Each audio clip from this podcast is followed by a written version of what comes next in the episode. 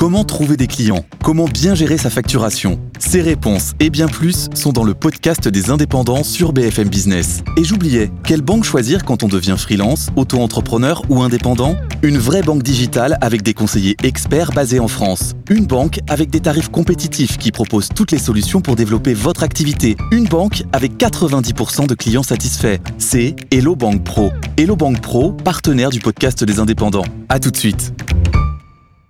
BFM Business présente Tous les jours, j'entends quoi? De nouvelles solutions, de nouvelles entreprises, de nouvelles levées de fonds. Mais c'est extraordinaire. J'ai dit qu'il y a un vrai souci, il faut créer de l'emploi. Je suis assez d'accord avec euh, ce qui a été dit. Il suffit d'écouter BFM Business. Voilà, magnifique. Guillaume Paul, Good Evening Business. Il est bientôt 18h, soyez les bienvenus dans Good Evening Business, dans l'actualité ce soir. Alors, soit on surveille ça de très près, soit on s'en moque. En tout cas, l'agence Fitch va se prononcer euh, ce soir sur la notation de la France. Il y a six mois, vous vous rappelez, ça s'était pas très très bien passé, mais on va reparler bien sûr de tout ça avec nos experts qui arrivent évidemment dans, dans un quart d'heure. Euh, L'actualité, on vient d'en parler longuement avec Guillaume Sommerer, c'est Sanofi qui dégringole de 19% ce soir à la Bourse de Paris. Le marché n'a pas apprécié du tout les résultats du troisième trimestre. Puis il y a cette annonce qui interroge Sanofi qui va se séparer de tous ces médicaments grand public pour les mettre en bourse, pour se concentrer sur les médicaments et traitements euh, innovants. Ça aussi, on va en parler dans un instant avec un, spécialiste. Et puis alors, au-delà de Sanofi, vous savez que ça a été une semaine qui a été assez compliquée euh, du côté des publications trimestrielles. Il y a eu beaucoup de publications du côté des géants de la tech américains avec des fortunes diverses. Qu'est-ce qu'on en retient ou pas? Frédéric Simotel nous dira s'il en a passé dans, dans, un instant. Voilà le programme non exhaustif de Good Evening Business qui commence tout de suite par le journal. Nous sommes là jusqu'à 19h. Bonne soirée. Votre rendez-vous avec DS Automobile, l'inimitable savoir-faire à la française.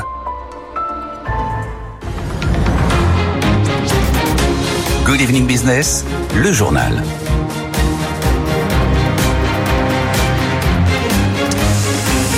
Donc oui, c'est Sanofi qui a été la victime du jour à la Bourse de Paris. Le titre a perdu quasiment 19% ce soir. Les marchés n'ont pas du tout apprécié les résultats trimestriels qui sont sortis euh, ce matin.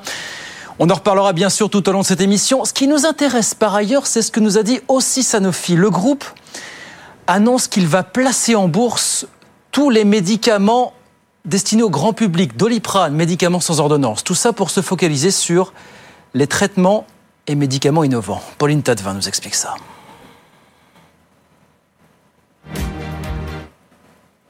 Pauline Tadevin. Alors, Pauline Tadevin, qu'on écoutera peut-être dans un instant au sujet de cette opération. On va en parler dans un instant, justement, et même tout de suite avec euh, Frédéric Bizarre qui est avec nous, je pense, par visio. Frédéric Bizarre, bonsoir. Est-ce que vous nous écoutez? Est-ce que vous nous entendez? Non plus. Eh bien, écoutez, nous parlerons de l'ensemble des activités autour de, Sanofi un peu plus tard. En attendant, on va parler d'Air France KLM qui a publié ses résultats trimestriels ce matin. Ça s'est mieux passé puisque le titre a tout simplement annoncé le meilleur été de toute son histoire. On voit tout ça avec Jean-Baptiste Huette. France KLM signe le meilleur été de son histoire. Le groupe affiche pour ce troisième trimestre un chiffre d'affaires de 8,7 milliards en hausse de 7%, un résultat d'exploitation historique 1,3 milliard avec une marge opérationnelle de plus de 15%. La situation financière se stabilise donc trimestre après trimestre. Parallèlement, la compagnie continue de dérouler sa stratégie, renouvellement de la flotte par des avions plus modernes et économes, rationalisation avec par exemple le départ d'Orly et le recentrage sur Roissy. Par ailleurs, Air France KLM a remboursé ses aides d'État, ce qui au passage a permis à l'État français d'empocher 650 millions d'euros d'intérêts. La compagnie a maintenant les mains libres pour participer à la consolidation du secteur, prise de participation récemment dans la compagnie scandinave SAS, bientôt peut-être la compagnie portugaise TAP. Attention toutefois, la concurrence mondiale, les taxes françaises sur le secteur, les tensions géopolitiques et l'activité cargo en forte baisse sont autant de points de crispation à surveiller. Voilà donc pour euh, les chiffres publiés ce matin par France KLM, plutôt bien accueillis par le marché. Mais on en revient à Sanofi, on le disait, des gringolades de 19% du titre. Avec cette annonce, donc, on met de côté, on cote en bourse tout du moins tous les médicaments destinés au grand public du côté de, Sanofi. On va en parler quelques instants avec euh, Frédéric Bizarre qui est avec nous par, euh, par visio. Bonsoir Monsieur Bizarre, vous êtes professeur affilié à l'ESCP Europe, spécialiste des, questions de santé.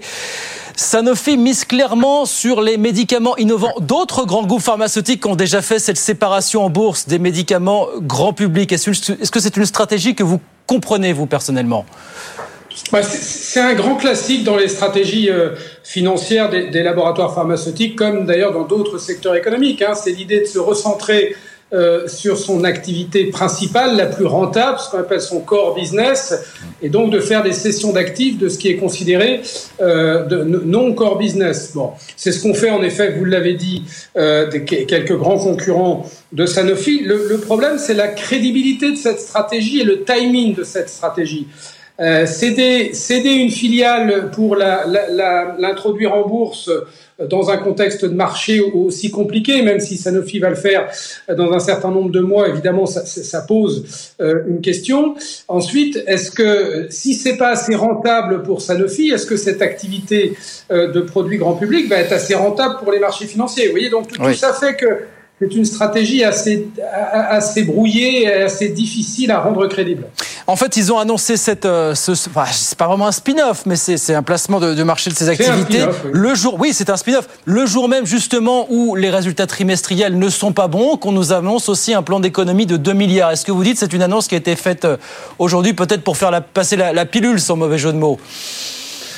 Oui, mais encore une fois, euh, est-ce que euh, Sanofi peut se transformer en une pure biotech et être, et être compétitive avec les pures biotech quand on connaît leur agilité, euh, le, leur capacité à, à, pouvoir travailler sur de nouvelles technologies. Enfin, bref, vous voyez, on peut, on peut se demander quand on a vu avec le Covid qui est sorti gagnant euh, de, de, cette recherche à pas forcer pour un, un nouveau vaccin, c'est pas tellement les big pharma. Or, cette stratégie a vocation à transformer Sanofi et d'autres euh, big pharma en, en un pure player biotech.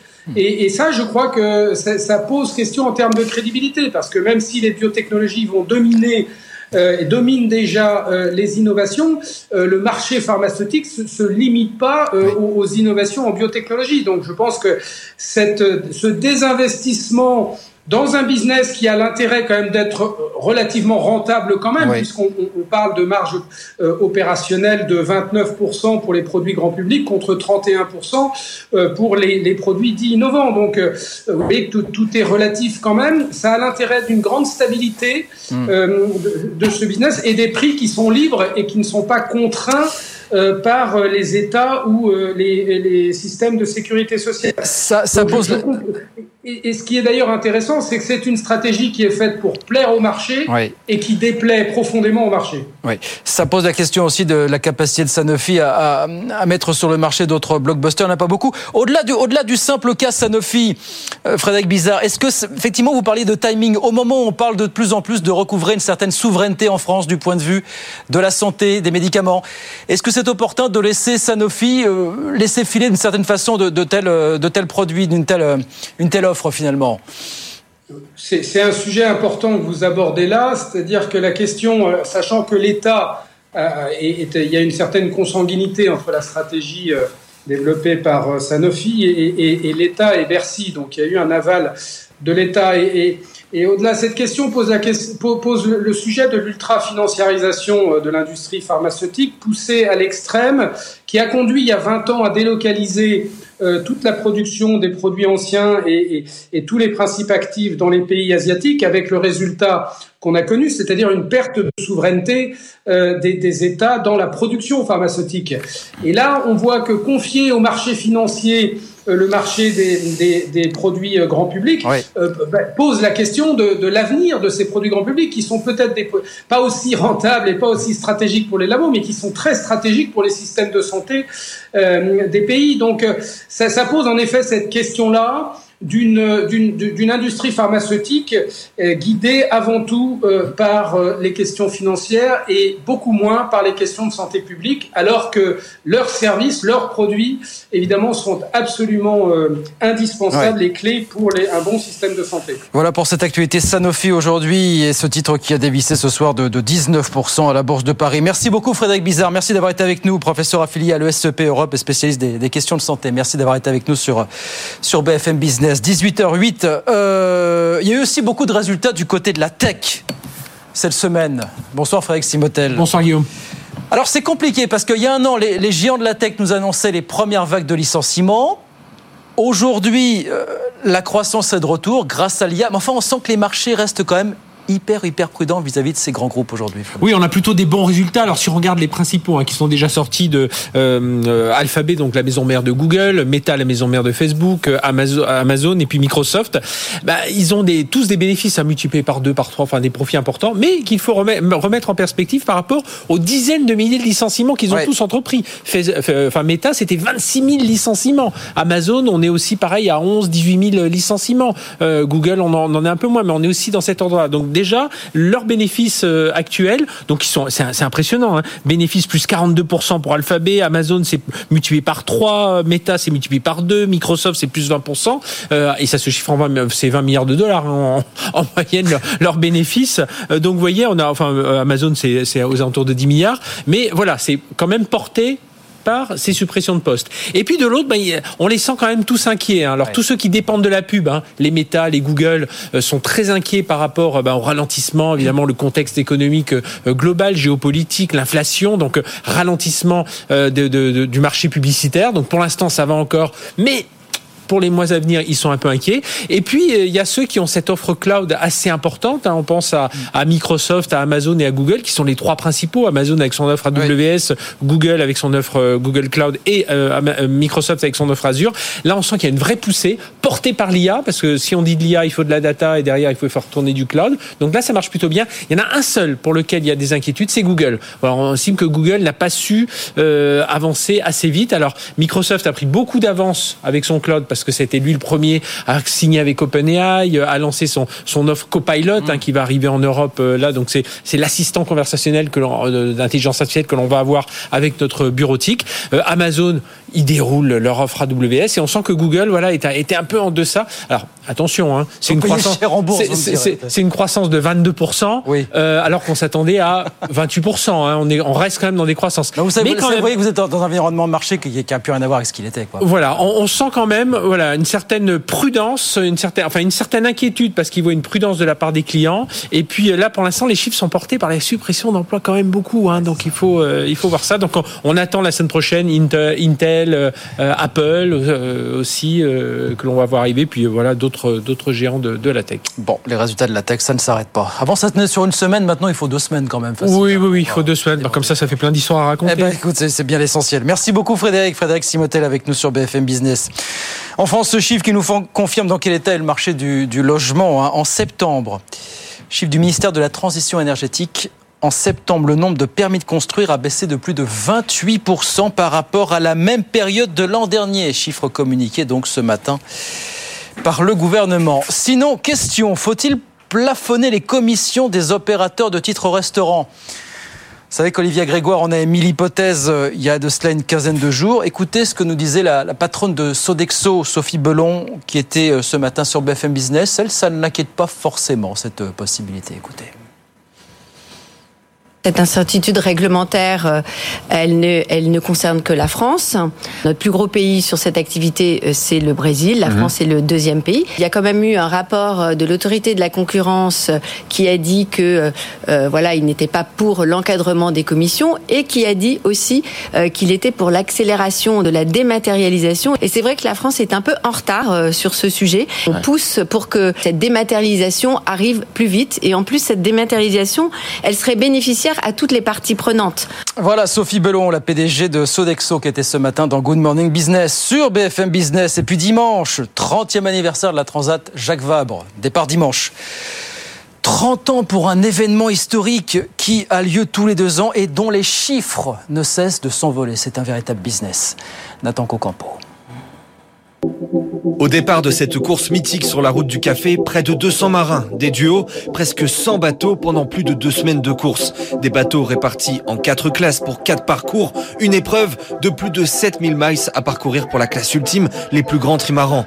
Édition exceptionnelle, l'audience devrait être record. 600 000 visiteurs sont attendus au village installé au Havre. Lors de la précédente édition, le live du départ avait réuni 7 millions de téléspectateurs. Alors qui dit anniversaire dit aussi budget record, 5 millions et demi d'euros pour l'association Transat Jacques Vabre, organisatrice du départ, un bond de 35%. Mais pour des retombées économiques attendues largement à la hauteur, plus de 50 millions d'euros.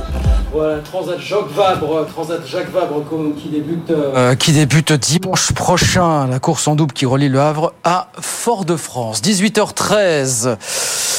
On va sur les marchés tout de suite. Retrouver Étienne Braque depuis Euronext euh, à la Défense. Mon pauvre Étienne, bonsoir. C'était une, une semaine absolument éreintante. Et ça se termine bien mal apparemment ce soir encore. Hein. En effet, vous avez un CAC 40 qui signe sa sixième semaine dans le rouge. Figurez-vous que ce n'est pas arrivé depuis 2011, depuis plus de dix ans. Un CAC 40 qui n'en finit plus de baisser. Et c'est vrai que là, Sanofi enfoncé le clou avec une baisse de 20%. Euh, sans la baisse de Sanofi, le CAC 40 perdrait 0,3%. Là, il perd 1,36% sous les 6800 points, 6795 points. Bon, si on enlève le, le gros arbre Sanofi, il cache quand même une forêt qui va peut-être pas si mal. Regardez ce qui se passe du côté du Neba Rodemco Westfield dans les centres commerciaux, un groupe qui relève ses objectifs, qui gagne un peu plus de 3% ce soir à la clôture à 44,64 euros. Vous avez Saint-Gobain également qui relève sa marge, qui est attendu record pour la fin de l'année, plus 3% à 51,44 euros. Et puis vous avez également du côté des jeux vidéo Ubisoft qui s'en sort très bien avec un gain de plus de 5%, 27,18 euros après un parcours très compliqué. Parcours très compliqué également pour Air France qui a perdu 8% en séance sur un plus bas historique avant finalement de se stabiliser un titre qui gagne 0,35%. Et puis dans les petites valeurs, eh bien, quand vous oubliez vos objectifs à court terme, c'est très compliqué. Xilam, dans l'animation, perd 58% ce soir à la clôture à 4,42€. Là aussi, c'est un plus bas historique. Et donc le CAC 40 qui perd du terrain, moins 1,3%, 6795 points. Il faut revenir à début janvier pour retrouver de tels niveaux sur le CAC 40. Quand à Wall Street, vous avez un Nasdaq qui essaye de rebondir après la publication d'Amazon qui a surpris, notamment grâce au cloud. Et ça, ça permet au titre de gagner du terrain ce soir. Merci beaucoup, Étienne. Mais quelle semaine. Reposez-vous bien, Étienne. Puis revenez-nous en forme, évidemment, lundi pour de nouvelles aventures, évidemment. On regarde ce qui se passe à Wall Street. Pendant ce temps, bien sûr, le Dow Jones qui perd 0,5%. 32 623 points. Et puis l'indice Nasdaq de son côté qui, lui, récupère 1,1%. 12 000. 743 points, tout ça à la mi-séance. Un petit mot de votre soirée sur BFM Business. Vous allez voir, elle va être riche. 19h, les pionniers chez Fred Mazella. Avec ce soir le chef étoilé Thierry Marx, hein, ça sera dans trois quarts d'heure, nouveau portrait et le conseil d'un entrepreneur atypique. 20h, Émission exceptionnelle, comme il le dit lui-même, de C'est votre argent avec Marc Fiorentino. Émission en public pour répondre à vos questions concernant votre placement, comment construire son patrimoine, comment répartir votre épargne. On posera les questions, on aura les réponses des meilleurs spécialistes. Et puis 22h Sport Business avec Sandra Gandouin. Là, eh ben on dressera déjà un premier bilan de la Coupe du Monde de rugby qui s'achève demain soir. Et puis on parlera MMA, on parlera JO. Et puis on parlera aussi de l'appel d'offres pour les droits de la Ligue 1 qui pour l'instant, pour l'instant en tout cas, n'a pas trouvé preneur. Voilà, vous êtes gâtés. Hein. Voilà une belle soirée à vivre évidemment sur BFM Business. 18h16, les experts arrivent dans un instant, ça aussi, c'est tout bon. On va reparler du gadin de Sanofi, de la Banque Centrale Européenne hier et de Fitch qui doit théoriquement communiquer ce soir sur la dette française. Est-ce qu'on s'en préoccupe ou est-ce qu'on s'en fiche? Bah, On répond à toutes ces questions dans un instant. À tout de suite. BFM Business présente Good Evening Business, les experts du soir. Les experts du soir, 18h19, ils sont là jusqu'à 19h en direct sur BFM Business. Frédéric Farah est avec nous. Bonsoir Frédéric, économiste enseignant à Paris-Sorbonne. Xavier Patrola, bonsoir Xavier, président d'Albatros Capital. Et puis Frédéric Bocara, bonsoir Frédéric, bienvenue. Bonsoir Guillaume. Économiste, membre des économistes atterrés. Alors ça n'arrive pas souvent. Alors vous allez me dire, en ce eh moment, ça arrive quasiment tous les jours. Une dégringolade pareille à la Bourse de Paris. C'est Sanofi aujourd'hui qui a été la victime du jour. Moins 19% pour le titre Sanofi, cinquième euh, plus forte valeur, euh, plus forte euh, pondération dans, le CAC 40 aujourd'hui. Alors déception sur les résultats trimestriels. Et puis, c'est ça qu'on retient, c'est ça qu'on analyse ce soir sur BFM Business, cette annonce. Sanofi nous dit, comme d'autres l'ont fait avant dans le secteur, on va mettre en bourse à part tous les produits de santé grand public, le doliprane, tous les médicaments sans ordonnance. C'est une évolution qui inquiétait notamment l'économiste de la santé, euh, Frédéric Bizarre, qui était avec nous tout à l'heure. Écoutez ce qu'il nous disait en, 30 secondes. C'est un sujet important que vous abordez là, c'est-à-dire que la question, euh, sachant que l'État, euh, il y a une certaine consanguinité entre la stratégie développée par Sanofi et, et l'État et Bercy, donc il y a eu un aval de l'État. Et, et, au-delà, cette question pose, la, pose le sujet de l'ultra-financiarisation de l'industrie pharmaceutique poussée à l'extrême, qui a conduit il y a 20 ans à délocaliser toute la production des produits anciens et, tous les principes actifs dans les pays asiatiques, avec le résultat qu'on a connu, c'est-à-dire une perte de souveraineté euh, des, des, États dans la production pharmaceutique. Et là, on voit que confier au marché financier euh, le marché des, des, des produits euh, grand public euh, bah, pose la question de, de l'avenir de ces produits grand public qui sont peut-être pas aussi rentables et pas aussi stratégiques pour les labos, mais qui sont très stratégiques pour les systèmes de santé euh, des pays. Donc ça, ça pose en effet cette question-là d'une industrie pharmaceutique euh, guidée avant tout euh, par euh, les questions financières et beaucoup moins par les questions de santé publique, alors que leurs services, leurs produits, évidemment, sont absolument indispensables et clés pour les, un bon système de santé. Vous êtes d'accord avec ce que dit Frédéric Bizarre Là, en l'occurrence, Sanofi envoie et fait avant tout plaisir à ses actionnaires plutôt que l'intérêt public d'une certaine façon. Au moment où on parle de recouvrer une certaine indépendance, aussi une certaine souveraineté en matière médicamenteuse, ben voilà. Est-ce qu'il n'y a pas un décalage entre ce que dit euh, le gouvernement d'un côté et ce que disent les grands groupes pharmaceutiques de l'autre Bah oui, bien sûr, bien sûr.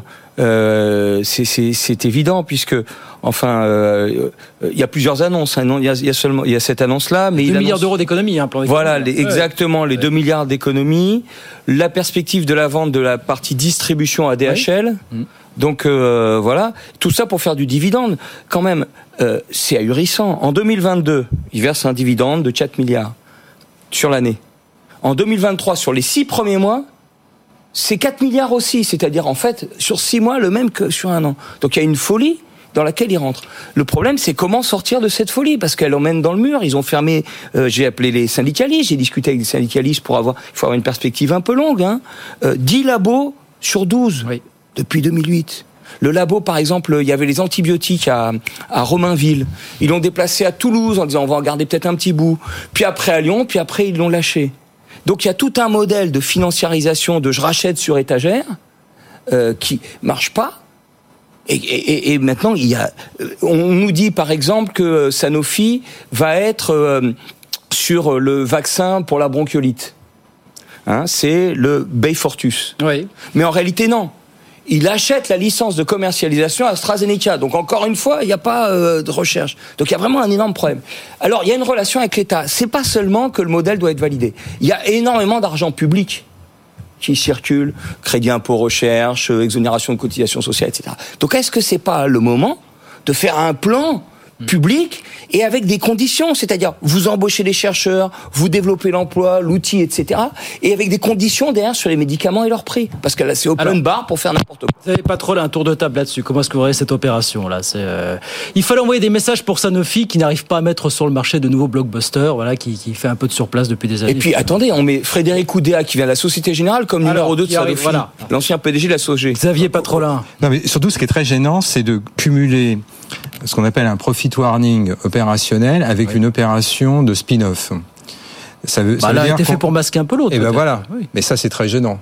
Ça, en général, les sociétés qui font ça sont toujours très très mal engagées. J'ai j'ai le souvenir d'Alcatel qui fait ça en, en 1980, euh, donc c'est post bulle techno.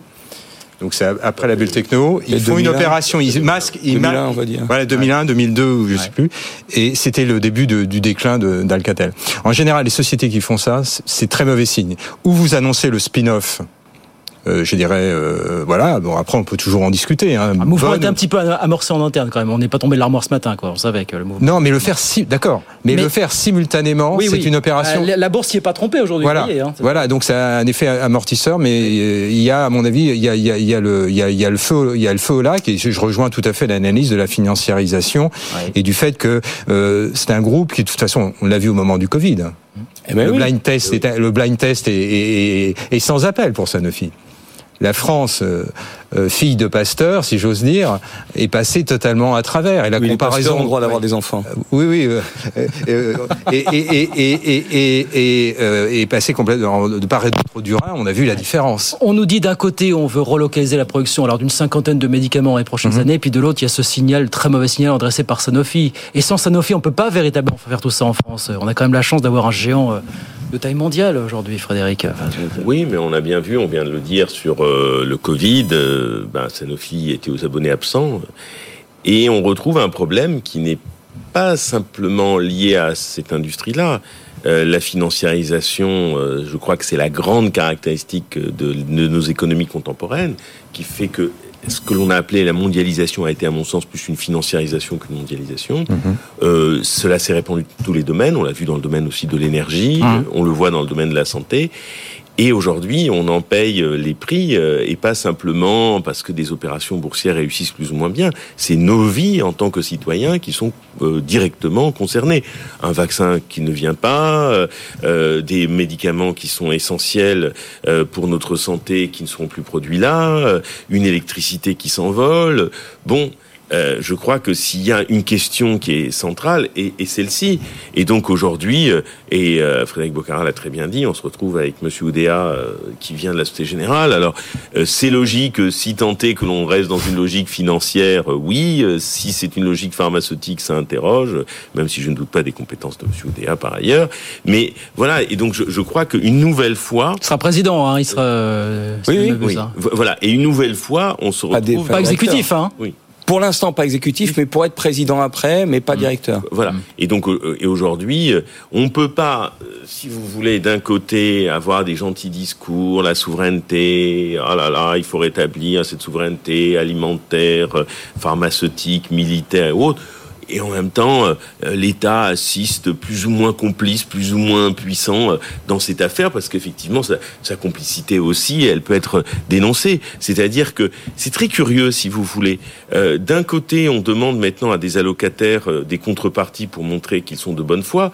Euh, voilà que l'on donne des tas de choses à Des allocataires du RSA. hein. oui, par exemple. Par exemple. Euh, voilà. Et de l'autre côté, bah, crédit impôt, euh, exonération. Il faut aussi des contreparties parce que et des contreparties qui concernent nos vies. Donc voilà, c'est pour cela que je pense que cette financiarisation, c'est le point clé sur plein de domaines euh, en tant que tel. Parce que juste un mot, très vite. euh, la finance, on en a besoin comme moyen, mais quand la finance devient sa propre fin, c'est ça le problème. C'est pas une fin. Xavier, puis, et puis De Xavier. toute façon, Sanofi est un groupe qui va mal depuis Oui. euh, une grosse décennie. Oui. c'est ça. Euh, Mais je crois donc- qu'il y a 5, 5 PDG en une quinzaine d'années. Voilà, il y a une ça, très quoi. forte Voilà. instabilité et Ouais. c'est un groupe qui n'arrive pas à se sortir de, de sa recherche et développement, qui a une rentabilité, si j'ose dire, un rendement de sa recherche et développement extrêmement, euh, extrêmement faible, voire quasi nul, euh, et qui continue une stratégie de d'outsourcing au fond. Hein, c'est ça qui est, qui, est- qui est- la financiarisation, c'est l'outsourcing. C'est au fond, c'est confier à des tiers la recherche, et quand les tiers prennent le risque et que ça, ça- et que ça, ça marche, à ce moment-là, on les, on les paye à un prix stratosphérique. C'est une diversification. Ça, ça n'a de sens que si en interne vous avez une taille critique de R&D. Si vous avez n'avez pas la taille critique en R&D, ça ne sert à rien d'outsourcer à l'extérieur. Vous allez droit dans le mur. Et vous avez un contre-exemple, me semble-t-il, en Europe, qui s'appelle Novo Nordisk, qui est sur un boulevard et qui, euh, et on- quand vous faites, un, alors évidemment, Au point sont- d'être devenu première capi voilà. LVMH. Vous prenez, vous plaît. prenez les- Voilà. les, traînes de croissance, les traînes de marge, les traînes de, de, de, ren- de rentabilité. Il n'y a pas photo. Hein. Mais Frédéric, je voudrais on rentrer conclut un avec vous petit peu là-dessus, encore dans la boîte noire parce que Ouais. pendant la Covid, alors moi j'étais à l'époque membre du Conseil économique, social et environnemental, on a auditionné le patron France de Sanofi. Ouais. Et du coup, je m'étais renseigné, on s'était renseigné, pourquoi cet échec euh, du vaccin? En réalité, je la- je la fais un peu courte. hein. Parce qu'ils n'ont pas cru à la reine messager déjà. Non, oui, mais pas seulement. Le vaccin qu'ils ont engagé, sur lequel ils avaient engagé le travail, il y a eu une erreur de dosage sur euh, euh, l'adjuvant qui était commandé à un sous-traitant dans un laboratoire où les gens, ben, suite aux restructurations, ils venaient, les procédures étaient récentes, etc. Donc on voit bien que la financiarisation, c'est pas seulement quelque chose de général, ça impacte les Bien collectifs sûr. de bien travail, bien etc. sûr, bien sûr. Ça change sans cesse les procédures. Et donc, euh, ben, il y a une erreur de dosage. Mais là, j'ai interviewé les, les, les, les syndicalistes. Les intérimaires, il reste 6, 8, 10 mois. Et puis c'est eux qui transmettent le savoir-faire à l'intermédiaire suivant. Donc, euh, euh, transmettre le savoir-faire à 6 mois, c'est pas la même chose qu'à 20 ans. Bien sûr. Donc voilà, ça c'est la première chose. La deuxième chose, euh, euh, euh, il y a quand même, euh, euh, il y, a- il y a des, on a, euh, Sanofi a arrêté même certains médicaments. L'immunocyste Oui. pour le cancer de la vessie, qui est une petite adaptation du BCG, m'a-t-on dit, je suis pas spécialiste, qui marchait bien. on l'arrête parce que c'est pas assez rentable. Donc euh, il y a un problème. C'est pour ça, je pense que donc l'intervention publique, oui, pour le public du médicament, c'est absolument nécessaire. Et on a quand même encore des ressources pour y arriver. On n'est pas euh, euh, un pays totalement sous-développé, hein, même s'il y a des processus qui peuvent inquiéter. On n'est pas un pays sous-développé. Mais pour ça, il faut mettre des critères. Or, les aides publiques, il y a des critères. Vous avez des aides publiques si vous faites des bas salaires, si vous, taillez, vous avez des aides du marché financier, si vous taillez dans l'emploi. Donc il faut changer les critères et venir sur des critères euh, vraiment d'intérêt général. BFM Business présente Good Evening Business, les experts du soir. Les experts du soir jusqu'à 19h avec Frédéric Farah, avec Xavier Patrolin, avec Frédéric Bocara avec nous ce soir sur ce plateau. Alors on attend Fitch, messieurs évidemment, qui pourrait ou pas, je crois qu'ils sont même pas obligés de communiquer d'ailleurs hein, sur ce qu'ils décident sur la notation française. Vous rappelez qu'il y a six mois ça s'était mal passé puisqu'on avait été dégradé d'un cran à double A. Moody's n'a rien fait la semaine dernière. Est-ce que vous attendez à ce que Fitch nous dégrade d'un cran euh, ce soir ou pas? Ou est-ce que vous me dites, comme beaucoup nous l'ont dit depuis le début de la semaine, que finalement on s'en fiche? Frédéric Farah, Euh, pour vous. Il y a euh, un mélange de C'est très la diplomate, première option, euh, voilà. Ça fait longtemps que bon les agences de notation, euh, même on en dira ce qu'on voudra, mais leur crédibilité, euh, ce qu'elles ont à nous dire, euh, bon, ça laisse plutôt perplexe pour ne pas dire davantage. Et puis je crois, alors peut-être que je suis un éternel optimiste et j'ai tort et on va me rappeler la tête, les déficits. Suis-je mort d'inquiétude? Non. Voilà. Euh, pourquoi je suis pas mort d'inquiétude? Parce que je persiste à penser que c'est un monde un peu fou. Pourquoi? Parce que d'un côté, euh, si vous voulez, je me souviens, on a eu un débat très intéressant euh, la semaine dernière sur le fait que l'Italie était en excédent primaire. Elle avait beau être en excédent primaire depuis la fin des années 90, on lui inflige des taux d'intérêt pas possibles, alors que même si, qu'elle est vertueuse, elle se retrouve avec ça sur les bras. Alors que normalement, elle aurait dû bénéficier depuis 20 ans les taux d'intérêt les plus sympathiques du monde, euh, vu euh, l'excédent primaire, parce qu'on n'est pas capable d'en faire un. Bon, mais on est dans un monde un peu bizarre où, où les, ver- les vertueux italiens entre guillemets sont sanctionnés, les autres non. Et donc, euh, et je pense que la dette française, pour l'instant, euh, euh, bénéficie à plein de personnes et elle ne, elle n'est pas sujette à inquiétude. Je crois que Xavier à côté de vous n'aurait pas la même mention. Je sais, je sais, je sais bien, je sais bien. Mais ça nourrit le débat. Alors, question est-ce que. Fitch va nous dégrader? Non. Est-ce qu'il, est-ce que Fitch devrait nous dégrader? Est-ce que nous mériterions de dégrader? Je vous la pose comme ça, Xavier. Finalement, Non, mais la question. Fitch ne va pas le faire, tout simplement parce que Fitch l'a fait il y a, il y a six mois. Et donc, au mieux, au pire, si j'ose dire, il pourrait éventuellement passer en perspective négative, ce qu'ils ne feront pas. Euh, donc non, c'est pas le cas. Mais ce qui est plus intéressant, c'est l'attendu de la décision qui a été prise il y a six mois. La décision qui a été prise il y a six mois l'est le 27 ou 28 avril, c'est-à-dire cinq semaines après le 49.3 sur les retraites. Et si vous regardez le commentaire de Fitch dans ce downgrade, euh, bon, il y a toute une série de ratios, je vais peut-être en mentionner deux, trois, mais le plus essentiel, c'est qu'ils co- ils convoquent l'instabilité socio-politique française. Et ils disent, suite à l'usage du 49.3 pour faire passer la réforme des retraites, ils en déduisent que les consolidations budgétaires à venir, donc les adaptations pour réduire le train de, dépenses fisc- de dépenses budgétaires de la France, est quasi rendu impossible sous le mandat euh, d'Emmanuel Macron et que de surcroît l'instabilité sociale va conduire probablement à des dépenses additionnelles. Mais pour en revenir à, à ta question, ce qu'il faut savoir sur le, si on fait une comparaison à l'aveugle, le triple, le, le double A de la, de, de la France, pour que nos auditeurs... Double A. On est noté double A chez, chez, chez Fitch. Voilà, le double A. Dans le monde, les gens qui sont notés double A, ils ont un ratio d'aide sur PIB aux alentours de 50%. Nous, Sauf on... les États-Unis. Non. À l'ex- Bien sûr, Ah oui, ouais. à l'exception des États-Unis. Mais les États-Unis, c'est le seigneur suprême. D'accord Euh, Donc, euh, on met les États-Unis de côté. Mais on n'est pas les États-Unis. À l'exception des États-Unis, euh, tous les gens qui sont notés euh, double A ont 50%. Donc, ça veut dire que nous, on est noté double A avec un ratio d'aide sur PIB de plus de 110%. Et le Royaume-Uni, Mais pire, pire, le déficit budgétaire. Le déficit budgétaire, actuellement, il est aux alentours de 4,5, 5%, entre 4,5 et 5%. Dans le, dans le double A, à l'échelle mondiale, le déficit est, est équilibré entre 2,3 et 0,9. Donc ça veut dire que la médiane se situe aux alentours de 1,6. Ça veut dire qu'on a trois fois plus de déficit budgétaire que nos équivalents euh, qui ont le double A. Ça veut Et dire le Royaume-Uni, il est noté comment? Ben, justement, il a été placé. Alors, c'est intéressant, c'est que la semaine Oui. dernière, il a été placé euh, par euh, Moody's. Il a été placé euh, sous implication négative. Et alors, euh, évidemment, pourquoi? Parce que eux ont un déficit courant, déficit courant de la balance des paiements, de quasiment 5 points de PIB, ce qui n'est pas le cas de la France. Mais au fond, notre double A, nous ne l'avons que grâce à la protection de la zone euro, grâce à la protection allemande. C'est-à-dire que si on avait, si on jugeait la situation française, indépendamment de cette protection et de la BCE, on ne tiendrait pas.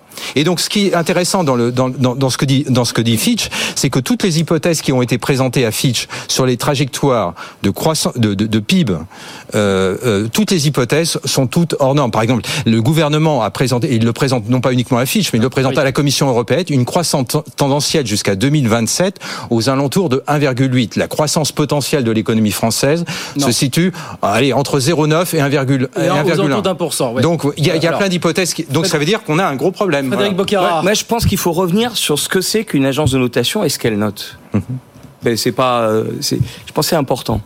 Elle note euh, la richesse le profit qu'on peut acquérir avec les titres financiers qui sont la dette, puisque la dette est devenue négociable. Avant la dette, mon grand-père, il avait euh, des obligations d'État, il les gardait chez lui, puis il allait euh, à la poste euh, chaque année et, et on, on lui coupait un morceau. Ouais. Ça passait par le circuit trésor, ça, ça on lui coupait un morceau, mais c'était pas négociable, c'est-à-dire c'était pas vendu sur les marchés. Oui. Donc, Là, c'est vendu, ça donne lieu à spéculation. Non, mais il faut, faut se rappeler ça. Oui, oui. Parce qu'on peut changer aussi de monde à nouveau. Mais, mais oui, puisque de 1950... L'histoire, ça aide. Quand, oui. quand, je pense... Quando penso no futuro, non me esqueço meu passado? Ça, c'est une chanson brésilienne. quand je pense à mon futur, je n'oublie pas mon passé. Donc, voilà. Donc, on note pour voir si on va recevoir son pognon ou pas, grosso modo, et s'il y a un risque de défaut, et si ça peut bien être ensuite utilisé comme une garantie, ce titre, qui représente la dette d'État. C'est à peu près ça, on sera d'accord là-dessus, je pense. Euh, donc Fitch, après, peut mettre du warning dessus, on verra. Je penche plutôt dans votre sens, mais bon, je connais moins. Mais le problème, c'est qu'on a besoin d'un autre type de jugement sur les dettes publiques. On a besoin de savoir si les dettes publiques permettent de développer le pays ou pas.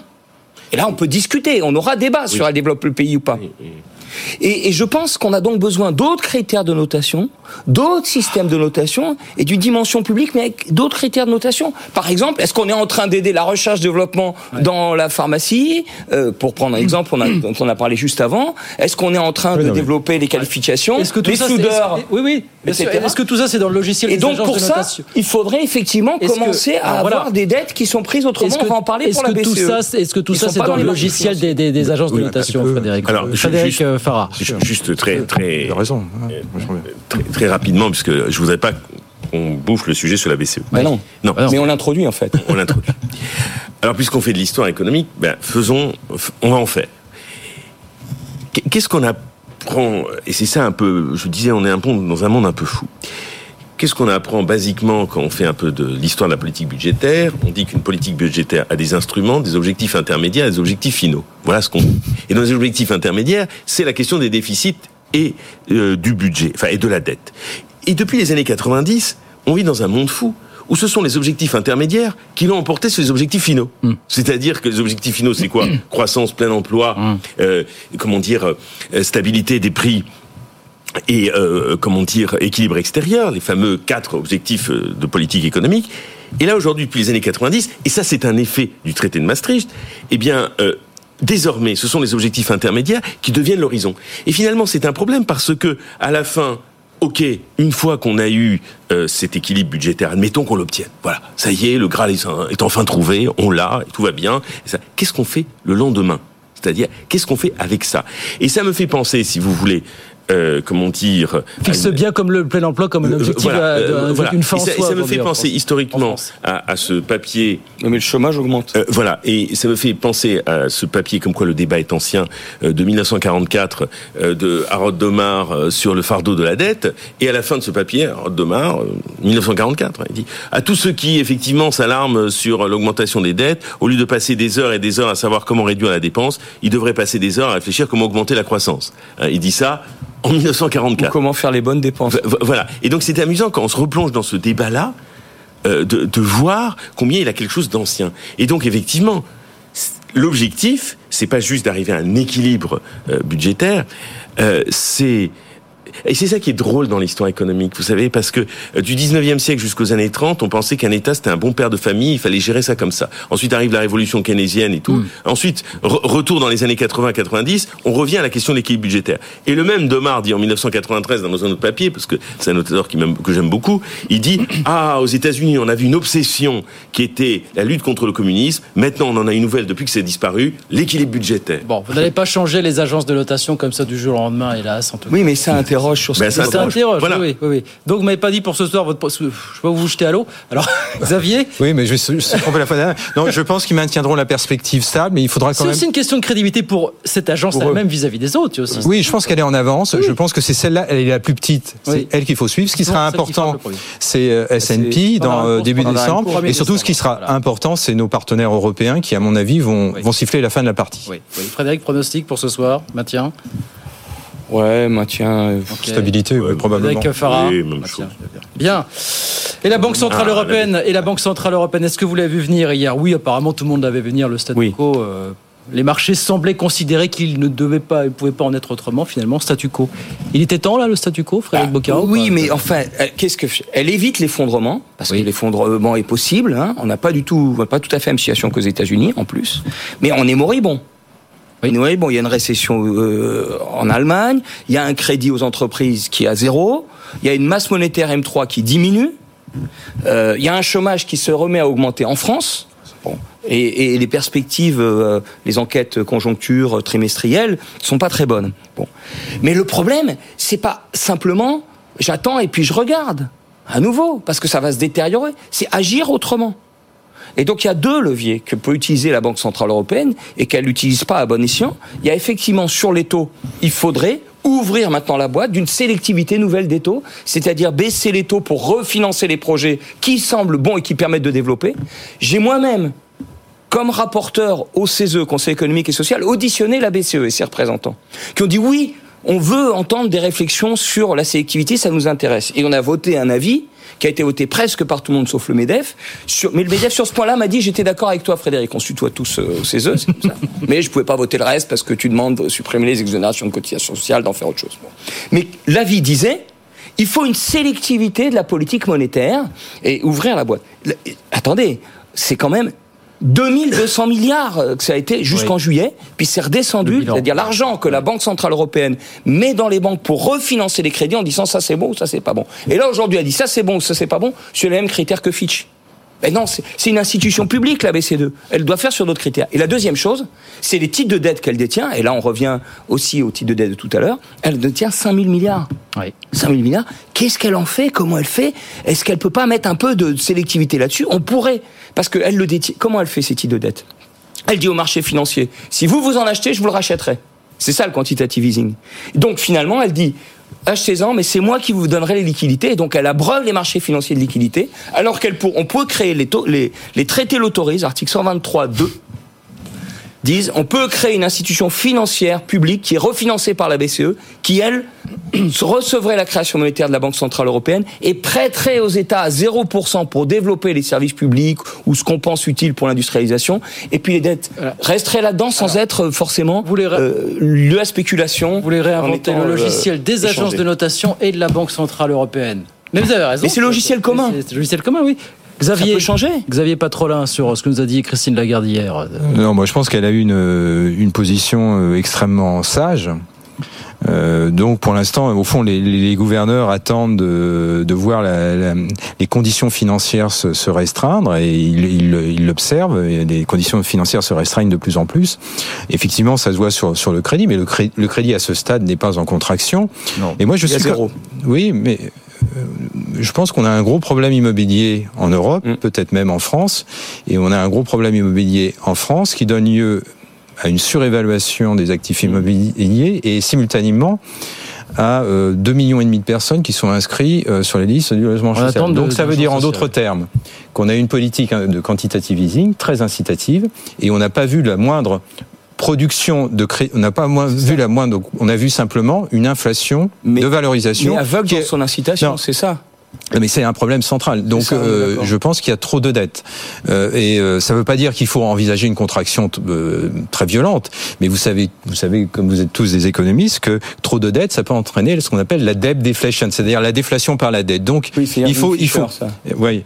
Et mais, Mais donc on il faut en est faire. plus là. On en est à l'inverse. Bah, bah, la dette bah, euh, bah, C'est Mais pas sûr. Je pense qu'on peut, on peut, basculer- on peut basculer. on avait du crédit pour développer le logement social et la construction, ça ce serait mieux. Mais oui, mais ça, ça- Donc vous venez sur la sélectivité. oui, mais ça n'a rien à voir avec la BCE. Mais elle Euh, la- peut, la- la- mais- elle peut mais dire ça- je refinance Bah, les- les- les- écoutez. ce qui permet de développer la construction et pas le rachat de logements Bon, existants. Écoutez, sur, sur la BCE, non, mais ça n'a rien à voir avec la BCE. Si, elle c'est la, volonté des pouvoirs publics, puisque le, le, livret A a collecté 100 milliards en espace de, de, de, de 6 ans, et il y en a à peine 7 milliards qui ont... Donc ça n'a rien à voir avec Mais la elle BCE. peut refinancer auprès des Non. banques les crédits qui permettent la construction.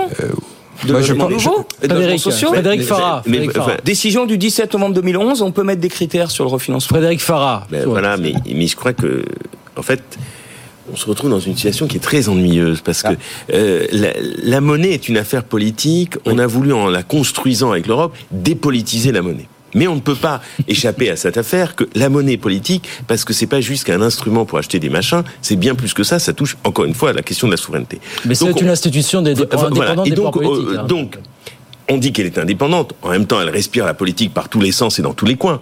Et donc, le problème, c'est qu'on se retrouve dans une situation hyper problématique et complètement hybride. C'est-à-dire qu'on voudrait aujourd'hui que la BCE se transforme. À un moment donné, on a commencé à croire que l'hirondelle faisait le printemps parce qu'on a dit, oh là là, elle fait du quantitative easing. Oh là là, elle est plus monétariste. Elle a pas changé ses critères. Euh, euh, oh là là, euh, c'est fini euh, le temps, euh, comment dire, de du début euh, euh, avec Wim Duisenberg, tout ça est fini. Non, elle restait la même, sauf que il y a eu un gros rideau de fumée qui nous a fait croire qu'elle devenait différente, mais en fait, elle était la même. Et donc, en fait, les Européens ont organisé à leur façon par les traités qu'ils ont créés, par la BCE qu'ils ont fabriquée, qui est la plus indépendante sur le papier au monde, une forme volontaire d'impuissance. Et c'est ça, à mon avis, qui pose un problème. Et là, qu'est-ce qu'elle nous dit, Madame Lagarde? Monsieur, je suis allé la lire. Elle dit, bah voilà, quelle est la bonne nouvelle? Pourquoi euh, l'inflation commencerait à diminuer? Elle dit, ah, on observe un ralentissement sérieux de la demande. Et donc, elle se On satisfait. peut avoir de un moribond bien refroidi. Et, euh, voilà. Et donc on se dit que c'est fou. Ensuite elle nous dit rassurons-nous, mais quand même l'inflation est en train de descendre. Et elle finit son truc puisque je l'ai lu en long, en large et en travers. Elle nous dit mais il y a quand même plein d'incertitudes. Alors euh, ce qui se passe au Moyen-Orient. Moyen-Orient, euh, euh, sur l'énergie en Russie et tout. Donc elle avoue par là même que sa capacité à agir sur un retour de l'inflation qui viendrait de l'énergie d'une crise est quasiment nulle. Donc c'est ça, c'est ça qui est. Mais c'est pas seulement qu'on a dit que la monnaie est pas politique, on a dit que seul compte la quantité de monnaie, Bien sûr. et pas là où on la met. Mais là où on la met, ça c'est une grosse question politique. Et en réalité, il y en a qui agissent politiquement avec les critères, les agences de notation, qui disent faut la mettre là. Et donc il faut reprendre le pouvoir Mais- sur mais- cette mais utilisation oui, de la monnaie. parce que le logiciel de la BCE, Bien c'est sûr. un vieux logiciel monétariste sûr, euh, qui, qui, qui n'a pas Mais évolué. une institution publique, elle peut changer. Il n'a jamais que 23 ans, 24 ans. Le Elle logiciel peut de la changer, BCE, l'institution voilà, c'est déjà un vieux, un vieux machin. Oui, Xavier, vous mot Moi, je pense qu'on fait porter à la BCE une responsabilité qu'elle n'a absolument pas. C'est notre propre. euh, rais- Limitons notre raisonnement euh, au périmètre français. Euh, Notre incurie, euh, je, je- je me mets dedans évidemment, notre incurie collective à allouer les ressources au bon endroit est, est patente. Nous avions une démographie singulière par rapport à nos pairs européens et nous avons été incapables politiquement, socialement, à avoir une politique économique et budgétaire compatible avec cela.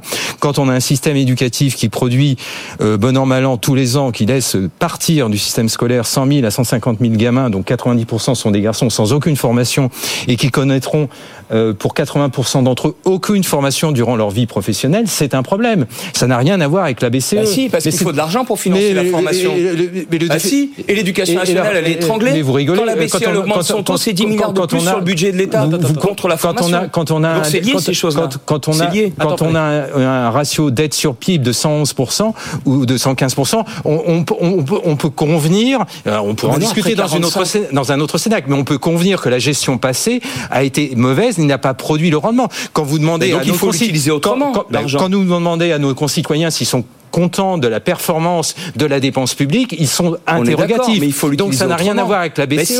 Ça n'a rien à voir avec la BCE. sert le Alors, Frédéric, BCE a mis à disposition des États européens 5 000 milliards. C'est la On banque centrale qui est intervenue le plus dans le monde en termes de Non, quantité. c'est comparable à la Fed. Nettement supérieur à nettement supérieur à la Fédérale Réserve. Il y a il y a que la banque centrale japonaise qui euh, qui qui, qui dépasse qui dépasse les, qui dépasse les limites. Elle a, dé, elle, a elle est sortie du du chantre de l'ortholibéralisme allemand. Donc elle a fait des elle a fait des incursions comme on n'aurait pas pu penser qu'elle le ferait il y a à peine une décennie. Donc on ne peut pas dire ça. Non, c'est notre responsabilité. Nous avons alloué de manière euh, je dirais Enfin, mauvaise. Nous. Qui est le nous? Nous, nous Moi, j'ai pas alloué, moi. Non, mais j'ai réclamé qu'on alloue autrement. Oui, nous, Donc ici, il faut continuer à réclamer qu'on alloue autrement. la Banque centrale européenne. C'est à nous, c'est à nous de, mieux allouer. La, contre-performance du système éducatif n'a rien à voir avec la BCE. La BCE était la bouc émissaire. La BCE était la euh, bouc Elle émissaire. c'est pas une histoire de bouc émissaire. Là où je suis d'accord avec vous, c'est que la BCE, elle n'a pas tout à fait continué. Elle s'est dit non, il y a le feu, on y va. Mais on y a- mais elle y allait avec ce- sa même Mais- façon mais- de penser. mais oui, mais bien sûr, c'est ce Hein que je dis. Ça change sans changer, tout en changeant quand même un peu, et ça montre qu'on peut changer. Bon, allez, dans 30 30 Sans secondes, est-ce que la- Et donc la BCE, c'est un levier qui pourrait faire. C'est pas le bouc émissaire, c'est un levier formidable. Un bouc émissaire si on pense un bouc émissaire bien choisi En 30 secondes, Bon, Frédéric, Disons, elle est peut-être pas le, le bouc émissaire de l'affaire. Elle, elle est plutôt le révélateur euh, de l'organisation d'une politique économique au niveau européen qui pose un problème depuis le début. Et de toutes les divergences de la zone Bah qui la. C'est un Voilà. levier ignoré et bien trop loin des peuples Non, mais par et de la contre- démocratie. 10 secondes. Oui, par contre, ce qui est vrai, c'est quand on a le- un choc géopolitique aux frontières de l'Europe, qui est une situation de pré-guerre d'une certaine façon, avec un acteur qui nous a peut-être déclaré une guerre de 10, 15 ou de 100 ans. Là, on a une responsabilité politique. Et donc, un pays comme la France qui dispose de l'arme nucléaire et donc qui investit de manière singulière dans son outil militaire devrait bénéficier de la part de ses pairs européens et peut-être même de la Banque centrale d'un traitement de précaution. C'est-à-dire on ne peut pas comparer un pays qui n'a pas l'arme nucléaire d'un pays qui a l'arme nucléaire. Vous voyez, un pays qui fait un effort, un effort budgétaire pour il le fait pour lui, pour défendre ses intérêts stratégiques, mais ses intérêts Pour stratégiques euh, débordent de son cadre périmétrique. Et donc là, de ce point de vue-là, je pense qu'il y a des choses qui devraient être reconnues par euh, les partenaires européens et par la Banque centrale. Allez, c'est terminé. c'est la formation et l'emploi. Oui, ça, sûr. Allez, c'est terminé pour ce soir. On aurait pu disserter encore pendant euh, bien longtemps, mais c'est terminé pour ce soir. Merci messieurs d'être venus ce soir. Xavier Patrolin, Frédéric Farah et Frédéric Bocara. Merci à tous les trois. Merci. À très vite avec plaisir. On n'a pas parlé de 18h56. Marwan Margouti, malheureusement, qu'il faudrait libérer pour désescalader la guerre au Proche-Orient et au Moyen-Orient. On se revoit très très vite pour de nouvelles, euh, nouveaux débats ici. 18h56, dans un instant, les pionniers chez Fred Mazella. Et puis, euh, on se retrouve lundi, nous, 18h, pour de nouvelles aventures. Bon week-end. Good Evening Business. Actu, experts, débat et interview des grands acteurs de l'économie.